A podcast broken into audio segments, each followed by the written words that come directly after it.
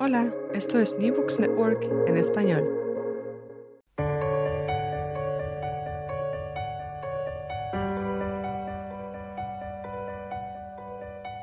Todo comenzó ayer. Un podcast de la Asociación Española de Historia Económica.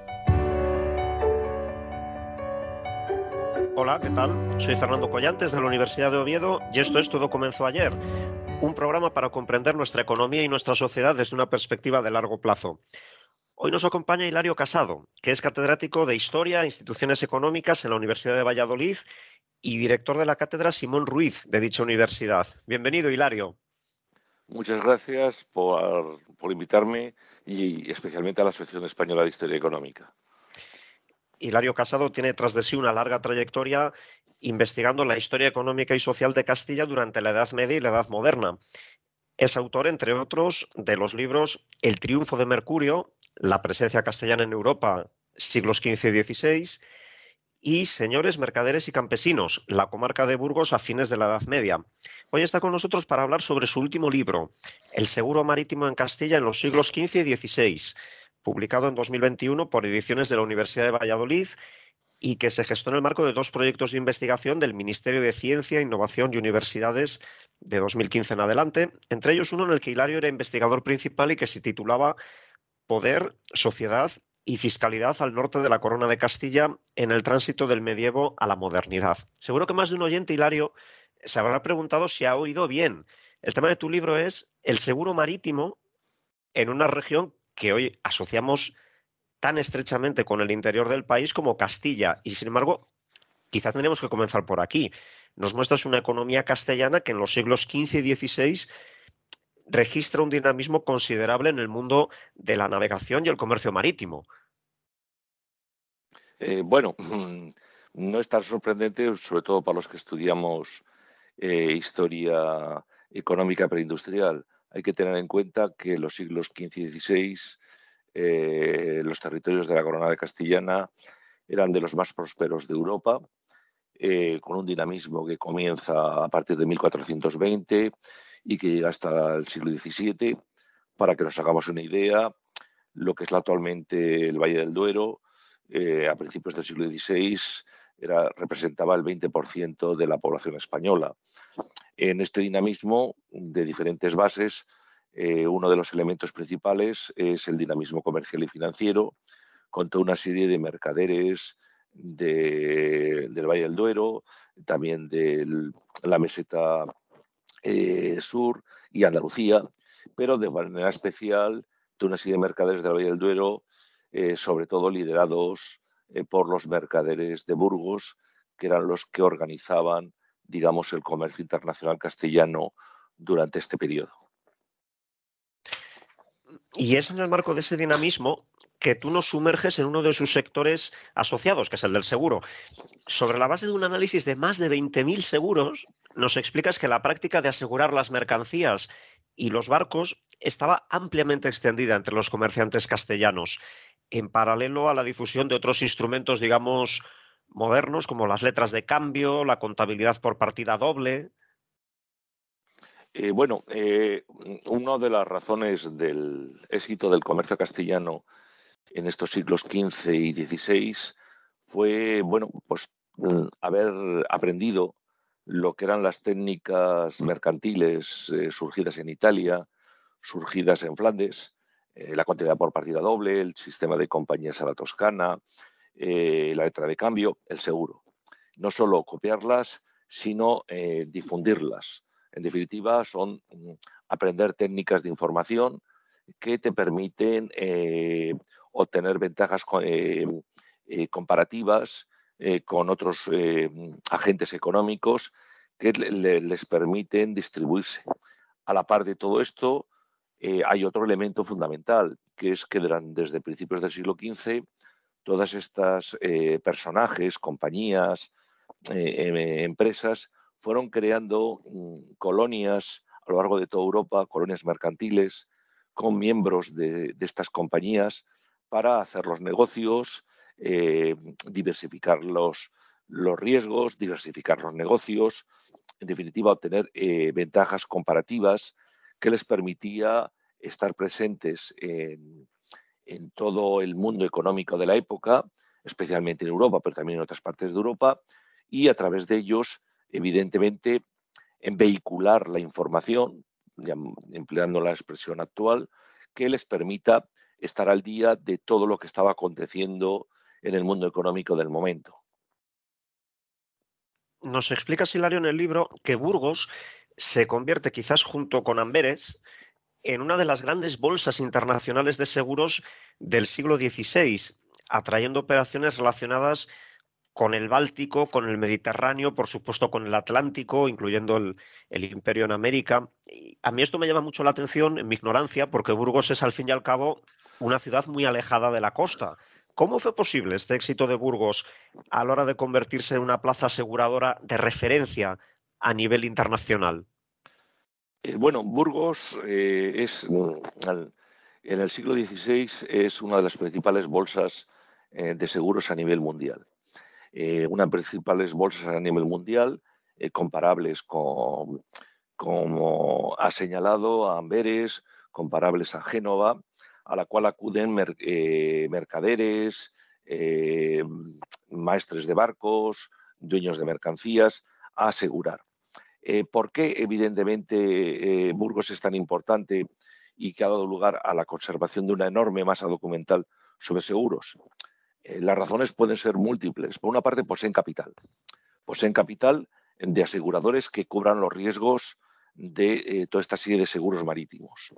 Por otra parte, posee una institución de tipo privado, lo que es el consulado, que da una garantía jurídica, una garantía jurídica para resolver los conflictos en el caso de impago, en el caso de fraude, etcétera.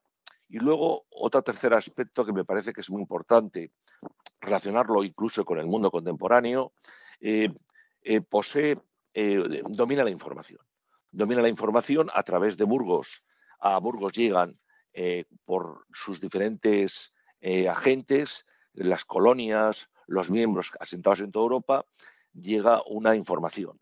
Una información que les permite calcular el riesgo de cada ruta y luego, evidentemente, en el caso de que haya un naufragio, el que haya el caso de un ataque pirático y haya que cobrar el seguro, evidentemente, eh, que no haya fraude. Que no haya fraude y que no haya y ya seguridad. Esto, lógicamente, supone pues, lo que hoy en la actualidad puede ser la Joyce británica, que eh, tiene agentes por todo el mundo y que les permite eh, calcular cualquier incidencia eh, etcétera. Entonces, esto da lugar a una enorme masa de seguros, pero no solo seguros marítimos. En Burgos también hay otro aspecto eh, eh, no tan importante en cuanto al número de pólizas que se contrataban, como son seguros de vida. Seguros de vida, lo mismo que hoy ocurre en cualquier compañía de seguros, o nos habrá ocurrido cuando vamos a pedir un crédito bancario, que nos dicen, bueno, le damos el préstamo, pero si usted muere, tiene que contratar sí o sí un seguro. Y luego, evidentemente, otra figura que hoy es muy frecuente, los reaseguros. Eh, encadenar eh, responsabilidades de los seguros para el caso de que eh, no se pueda pagar el rescate del, principal del seguro o haya un problema de naufragio. Entonces, todo esto, lógicamente, nos hace que hacia Burgos acudan durante todo el siglo XVI, que es cuando se nos, bueno, 15 y 16, se nos han conservado eh, esta serie de documentos, eh, mm, eh, un negocio tremendamente próspero. Y encontramos desde un mercader de Lisboa, un mercader de la India, un mercader de México, un mercader del Báltico o de la isla de Quíos, actualmente en Grecia. Aunque fundamentalmente los asegurados son pertenecientes a la península ibérica, principalmente lo que es hoy España y el segundo eh, componente fundamental, portugueses. Has hablado de un negocio próspero y tus datos efectivamente sugieren que los beneficios de los aseguradores eran en promedio bastante superiores a los que podían obtenerse a través de otras actividades financieras o comerciales. Y sin embargo, también nos muestras que era un negocio complejo y, y, sujeto a unos riesgos importantes. Y de hecho, nos, cuentas que cada ruta marítima tenía su propia prima de riesgo, por llamarla así, en función de su longitud y sobre todo en función de, su peligrosidad. Has hablado antes de los piratas, también la sombra de la guerra planea muchas veces en, tu libro. Eh, ¿Cómo funcionaba esta prima de riesgo? Eh, bueno, vamos a ver. Eh, calcular el beneficio de cualquier negocio en el mundo preindustrial, bueno, incluso hoy en día, es muy difícil. Evidentemente, el negocio del seguro es un negocio eh, muy especulativo y muy para iniciados. da muchos beneficios porque es un negocio a corto plazo, pero tremendamente arriesgado. ¿Cómo se articulaba todo este mundo del negocio? Pues eh, por una parte en Burgos había una serie de corredores de seguros con agentes en los diferentes puertos que les, digamos, eran los que eh, conectaban el que quería asegurar con el corredor de seguros. El corredor de seguros buscaba capitalistas en Burgos, aseguradores, que eran tampoco un número no grande, pero no excesivo, que se cubrían el capital del riesgo. Evidentemente, estos a su vez, eh, ¿qué ocurría? Eh, recurrían a, fórmulas de crédito, eh, etcétera. Pero claro, vuelvo a insistir en, algo que he dicho anteriormente. Eh, los asegurados son iniciados y tienen que estar muy bien informados.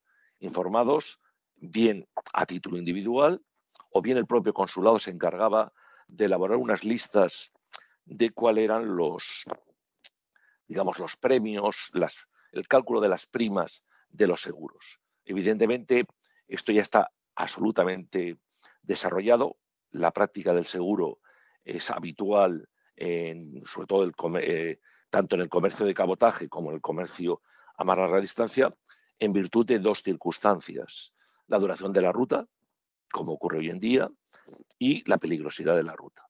Entonces, a lo mejor es más peligroso ah, en los años 70 navegar desde el puerto de Santander al puerto de Amberes, a pesar de que eh, la duración no es muy larga, eso es mucho más caro que, por ejemplo, el cargamento que sale de la flota de Indias, que sale de Sevilla con destino al puerto de Veracruz. Evidentemente es por un factor de, peligrosidad de la ruta, eh, conflictos bélicos, etcétera. Pero bueno, esto ya absolutamente está estandarizada. Tenemos en cuenta que en Burgos se han conservado cerca de 11.000 registros de pólizas que yo calculo son la tercera parte de lo que se contrató en la época. Entonces esto nos da un volumen de negocio inmenso, eh, en la cual, bueno, no solo participan eh, castellanos, eh, portugueses, sino de todas las partes de Europa. Y en el tramo final del siglo XVI, hacia las décadas de 1570 y 1580, comienza lo que será un declive irreversible de Burgos como gran foco del seguro marítimo. ¿Cuáles fueron las causas? Eh, bueno, las causas, en primer lugar, las causas de la crisis del comercio burgalés, del comercio castellano del norte y más tarde del comercio del sur, eh, hay que meterlas en un, contexto general de la crisis económica eh, de la economía castellana a finales del siglo XVI, principios del XVII de forma muy clara a partir de los años 1500, eh, la década de 1560-1570, la crisis del comercio eh, en, el Golfo de Vizcaya, especialmente la crisis del comercio en el Canal de la Mancha, eh, en virtud de las, los conflictos bélicos con ingleses, los rebeldes holandeses y luego también la competencia de otros mercaderes extranjeros, como pueden ser holandeses, baluinos, etcétera, etcétera. Entonces, esto hace un declive del comercio castellano, eh, castellano en el norte atlántico, más tardío, evidentemente, en el Mediterráneo y mucho más tardío, ya nos metemos en el siglo XVII, en el comercio con América, eh, pero eh, en el negocio del seguro, ¿qué ocurre? Cuando se dispara la peligrosidad, cae el comercio, evidentemente el negocio va a menos. Y luego si a esto sumamos eh, que eh, hay eh, grandes, podríamos llamar, catástrofes navales, como es la toma de la flota de la Dana que va hacia el puerto de Middelburg, en lo que es hoy actualmente Zelanda, en 1574, esto arruina a multitud de mercaderes, pero también arruina a multitud de aseguradores. Y aseguradores que, como el negocio era especulativo y se pagaba crédito, se compraba crédito, bueno, esta es la forma mm, tradicional del comercio en la época, pero también de las finanzas, lógicamente esto produce una, un efecto en cadena eh, con una crisis del crédito que va a hundir a los aseguradores, más tarde a los mercaderes y luego, como todos los, como a, todo enfermo siempre surgen más, más dolencias, vienen los problemas fiscales y de Felipe II, la bancarrota de 1575, que digamos hunde a todo ello. El resultado final es que a partir de finales del siglo XVI, Burgos deja de ser bolsa de seguros, pero lo que me resulta a mí más interesante para verlo en la actualidad es que ya ninguna bolsa de seguros a nivel internacional subsistirá en España. Habrá bolsas como Sevilla, Barcelona, Bilbao, pero son aseguradores de índole nacional. El seguro internacional ya se irá a Ámsterdam en el siglo XVII y en el siglo XVIII se irá hacia Londres, XVIII, XIX, incluso XX. El 20, pues lo que vemos ahora, las grandes compañías de seguros que existen en, en, en Nueva York o actualmente el fenómeno que estamos viendo que se están desplazando hacia Singapur, Hong Kong, a los mercados asiáticos. Luego de aquello ya no queda nada salvo la documentación. Has mencionado a Felipe II y para terminar, yo me pregunto si la historia de ascenso y caída de este Burgos financiero simboliza en el fondo la propia historia económica de la España de los Austrias, porque a los Austrias se les ha acusado con frecuencia de haber antepuesto sus objetivos geopolíticos a los objetivos económicos y sociales. Y en cierta manera me da la impresión de que tu visión de la influencia de Felipe II sobre lo que ocurre en el mundo del comercio y del seguro marítimos va en esa dirección. Bueno, en parte sí. Evidentemente eh, no se puede separar los problemas de la, de financieros de Felipe II, la política exterior de Felipe II, etcétera, etcétera. Pero tampoco Felipe II tenemos que considerarle el malo de la película. Y yo creo que el fenómeno es más amplio. Por una parte, eh, tenemos que hablar de la crisis general económica. La crisis general, que en definitiva es la crisis general de la corona de Castilla especialmente de lo que hoy llamaríamos la España interior, eh, que bueno, eh, que comienza un proceso de declive que se prolonga hasta hoy en día, por qué no negarlo, salvo el centro de Madrid, etcétera. Eh, pero bueno, es una crisis económica de base agraria, de base industrial y de base comercial. Y también, ¿por qué no negarlo? aunque esto convendría investigarlo más, el comercio castellano, en el caso de los burgaleses, pero hablaría de otros, no se adaptaron, yo creo, que a los nuevos eh, rumbos eh, comerciales, el nuevo tipo de comercio colonial que se estaba desarrollando por parte de ingleses y holandeses, a nuevas formas de gestión empresarial que se estaban eh, dando, el viejo sistema de compañías italianas tipo Medici, Strozzi, o los Bernoulli, los Salamanca, eh, ya no se adaptaban al sistema de grandes compañías por acciones eh, holandesas o británicas.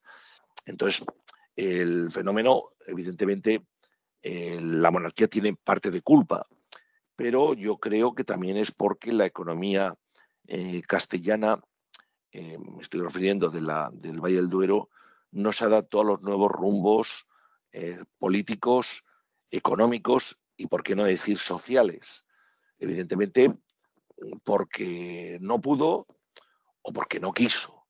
Había intereses sociales eh, para que esto eh, no cambiara e intereses evidentemente de unas élites locales, élites nobiliares para que, y religiosas para que esto no cambiara. No solo es la figura del monarca, sino que hay muchos más metidos en este mismo eh, saco. Hilario Casado, catedrático de Historia e Instituciones Económicas en la Universidad de Valladolid y autor del libro El seguro marítimo en Castilla en los siglos XV y XVI, publicado por ediciones de la Universidad de Valladolid. Muchas gracias por estar con nosotros en el programa de hoy. Gracias. Y espero que guste el libro. Nosotros regresamos en 15 días. Hablaremos entonces con Jesús Martínez Milán sobre la presencia de España en el Sáhara, porque también en lo que a geopolítica se refiere, todo comenzó ayer.